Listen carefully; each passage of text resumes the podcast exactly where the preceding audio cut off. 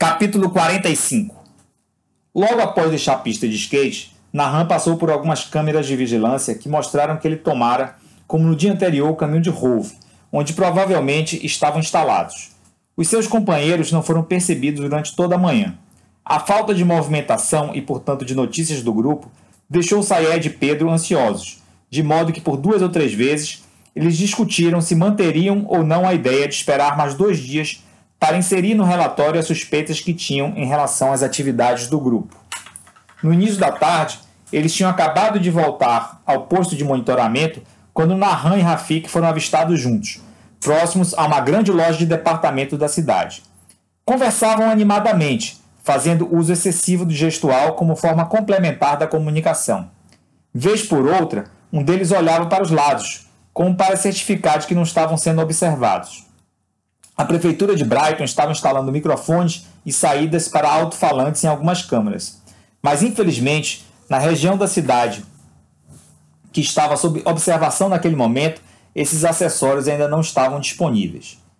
Sayed não desgrudava os olhos da câmera que monitorava os amigos dos irmãos, e o zoom máximo permitia que os rostos fossem observados em detalhes. Tentava captar a conversa, mas a sua capacidade de interpretação de movimentos labiais era limitada e, vez por outra, as bocas em atividade fugiam do alcance da câmera. Ainda assim, pela identificação de uma ou outra expressão, teve a certeza de que a conversa transcorria em árabe. Em um dado momento, os outros dois membros do grupo chegaram e se juntaram a Nahan e Rafik, cumprimentando-se com um ritual bem próprio. Sayed estranhou, mas concentrou a sua observação naquele que parecia o mais jovem entre os quatro. Ele abrira sua mochila e parecia procurar algum objeto no seu interior. O iraquiano congelou a imagem e, sem se dar conta do local em que se encontrava naquele instante, exclamou num timbre mais alto de voz: Caraca, caiu a ficha! Agora está tudo claro feito água. Pedro colocou o indicador no meio dos lábios, indicando ao amigo a necessidade de silêncio. Alguns colegas que estavam em outras baias desviaram a atenção na direção dos dois, mas não demoraram a retornar aos seus afazeres. Sayed fora muito bem recebido por todos nos meses seguintes à sua chegada, mas o reconhecimento dos supervisores ao bom desempenho do iraquiano minara a boa vontade de parte dos ingleses que trabalhavam na área de monitoramento da prefeitura. Essa vinha sendo substituída por algumas manifestações de preconceito e até uma certa dose de racismo presenciada por Pedro em mais de uma oportunidade. Desfeita a atenção dos colegas, o brasileiro perguntou curioso: O que é que você já sabia, companheiro? BBB Dá uma olhada nesse livro que está na mão de um deles e que está em zoom bem no centro do monitor. Sim, o que, que tem o livro? É um dos seis livros do Kutub, Kutub Sitar, uma espécie de coleção religiosa que registra os preceitos mais importantes para os sunitas. Voltando um pouco a cena para o momento do cumprimento, Saed pede ao amigo. Agora repare como eles estão se cumprimentando. Saed congelou primeiro a imagem de Nahan e Rafik em posições idênticas. Os dois levantavam o braço direito colocando a mão esquerda fechada um pouco acima da mão direita levantada. Pedro pergunta ao colega de forma indiferente: Sim, é um cumprimento da galera deles, não é? E o que é que isso tem de mais? Ainda não terminei. Dessa vez, a fala de Sayed soou um tanto ríspida e presunçosa, possível reflexo do orgulho que sentia pela dedução que acabara de fazer, amplificado pela sua apresentação ao amigo. Olhe, agora congelada cumprimento, o cumprimento que eles fazem na hora que eles chegam. Depois Saed mostrou em zoom apenas os dois membros superiores do suspeito sem nome. As mãos esquerda e direita estavam dispostas como representar uma onda se quebrando, e o cotovelo esquerdo acima se unia à extremidade da mão direita. E então, Pedro, esse comprimento parece o quê? Ah, acho que os braços juntos parecem formar a letra S. É isso? Eles são da seita do S? Tá melhorando, BBB.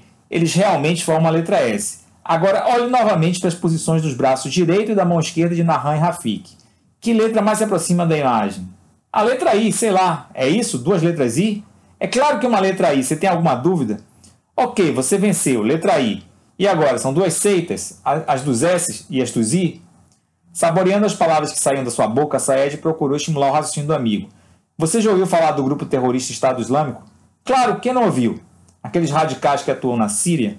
Isso, isso mesmo. Estado Islâmico é a forma reduzida de denominação do grupo.